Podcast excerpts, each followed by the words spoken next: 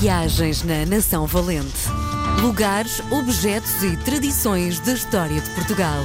Com Helder Reis. Hoje é dia de recebermos na RDP Internacional o grande comunicador Helder Reis, que lança um livro que acaba por também gerar um programa de rádio Nação Valente, Lugares, Objetos e Tradições da História de Portugal. Helder, bem-vindo! Ora, viva! Olá a todos! Estás bom? Estou ótimo. Bom, vamos olhar para uma coisa que me deixa intrigado. Então, Tu, em 2000, acabas a tua licenciatura em Teologia e a base da tua uh, tese uh, é o, a, a poesia da Sofia Mel Brainer.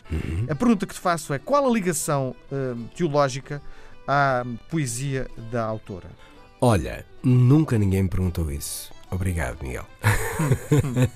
Eh, Até porque a tese deu-me muito trabalho. Hum, a Sofia, quem conhece a obra dela, tem um lado eh, místico e religioso e de contemplação muito, muito interessante. Eh, e nós no seminário, recorrentemente, era usado a poesia dela, ou para uma oração, ou para uma reflexão. ou- E eu sempre me questionei se efetivamente eh, a Sofia gostaria do poema dela naquele ambiente tão conotado com um Deus católico. Um, e apesar de, numa primeira leitura, era para ali que te levava. E eu achei, quando acabei o curso, saí do seminário, precisava ali de uma orientação para ver eh, por onde é que eu queria levar a minha vida de fim de curso. E, e gostei do- da provocação. Será que a poesia de Sofia, portanto, a tese chama-se qualquer coisa como que o sagrado na poesia de Sofia Melbrenner. Será que a poesia de Sofia é uma poesia católica, é uma poesia cristã, é uma poesia mística, porque ela fala muito dos deuses do Olimpo e, portanto, há ali um conjunto de elementos e da natureza como quase um santuário.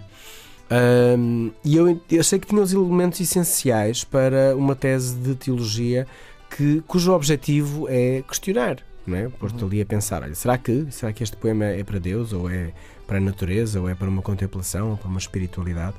Então, daí eu pegar na poesia dela, ainda bem. E olha, a tese foi feita na altura em que não havia internet, não havia nada, portanto eu passava dias inteiros na biblioteca, de manhã à noite, no meio de livros, eh, e foram tempos muito felizes e muito trabalhosos também. Sim, diz uma coisa, uh, agora à distância, tu achas que a Sofia gostaria que uh, os seus pensamentos, os seus textos fossem utilizados desta forma? Pessoalmente acho que não.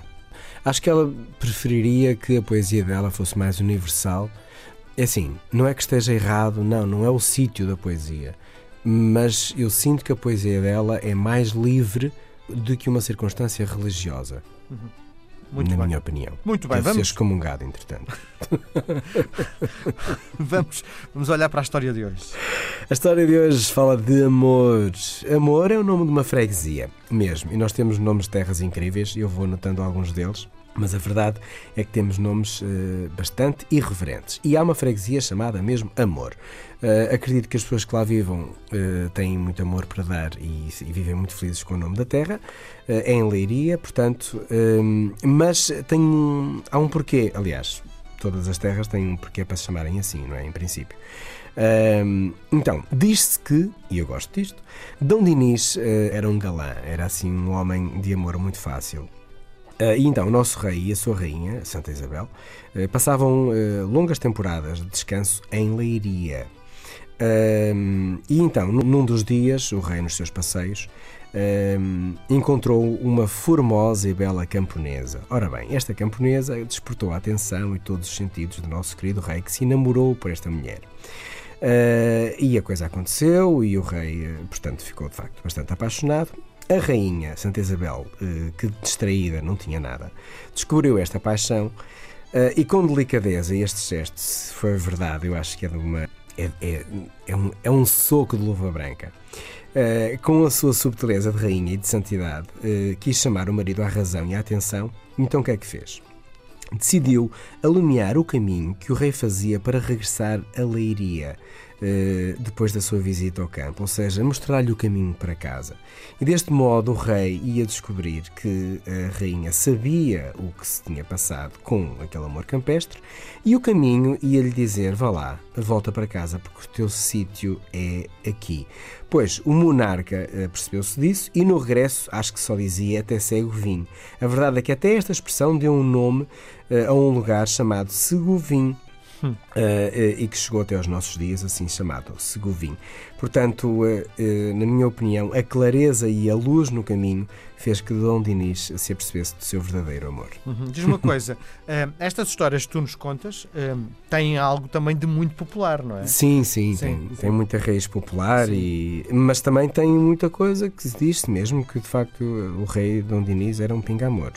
sim. sim mas, a questão que se põe é mesmo que uh, os factos não sejam exatamente assim como estás a contar, hum. a poesia e, no fundo, onde chegamos, se calhar tem mais valor do que a própria realidade. É, olha, eu, eu gosto de pensar assim, sabes? Uh, porque não ofende ninguém, não faz mal nenhum, não difama uh, e, e é uma coisa que se diz por ali. Portanto, se não for verdade, também ninguém vai ficar comprometido. Claro. E para fechar, como é que é? Até segue vinho. É? é? Exatamente, segue vinho. Muito bem. Grande abraço, até para a semana. Um grande abraço.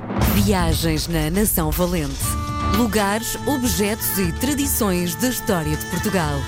Com Helder Reis.